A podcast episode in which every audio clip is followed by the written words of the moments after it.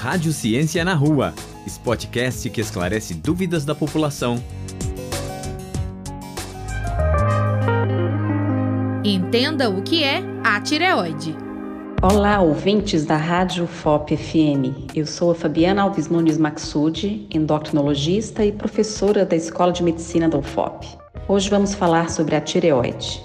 A tireoide é uma glândula que temos na parte anterior do pescoço e produz hormônios T3 e T4 responsáveis por atuar em diversos órgãos e auxiliam na regulação do nosso metabolismo. As principais doenças que acometem a tireoide são as malformações, e nesse caso a criança já nasce com a tireoide não funcionante, e as doenças autoimunes, como a tireoidite Hashimoto, doença de Graves, que vão causar, respectivamente, o hipo e o hipertireoidismo.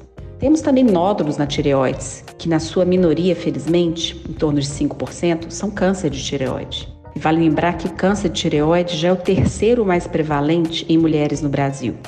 Como na maioria das doenças da tireoide, que são de origem autoimune, as mulheres são as mais afetadas. E existe também uma predominância familiar.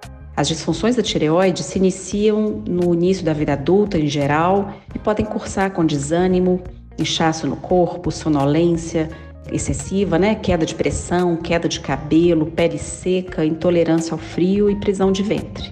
Isso, é claro, se for hipotiroidismo. Agora, se for hipertiroidismo, é tudo ao contrário.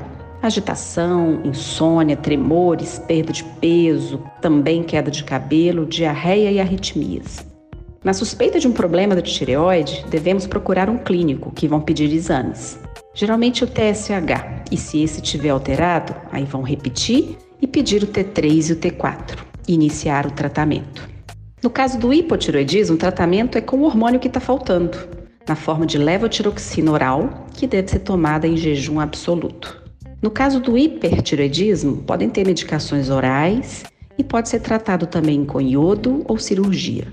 No caso de nódulos, precisam ser avaliados, né? E se diagnosticado câncer, tem que ser retirado através de cirurgias. Para finalizar, o equilíbrio da tireoide depende de um consumo adequado de iodo, que está presente no sal de cozinha e presente em outros alimentos em menor quantidade. Também é necessário um consumo adequado de selênio, que é um mineral presente em carnes, peixes, castanhas, feijão, ovos e outros alimentos. Devemos também evitar consumir alimentos em recipientes plásticos, sabe? Esquentar é, a comida em recipientes plásticos no micro-ondas porque esses plásticos possuem substâncias que afetam a tireoide, especialmente se a pessoa já tiver parentes na família com doenças dessa glândula.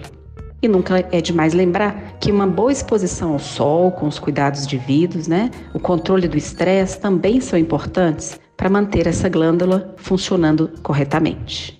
Um abraço.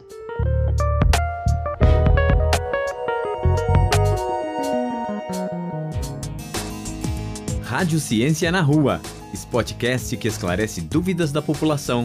Uma produção Rádio FOP FM.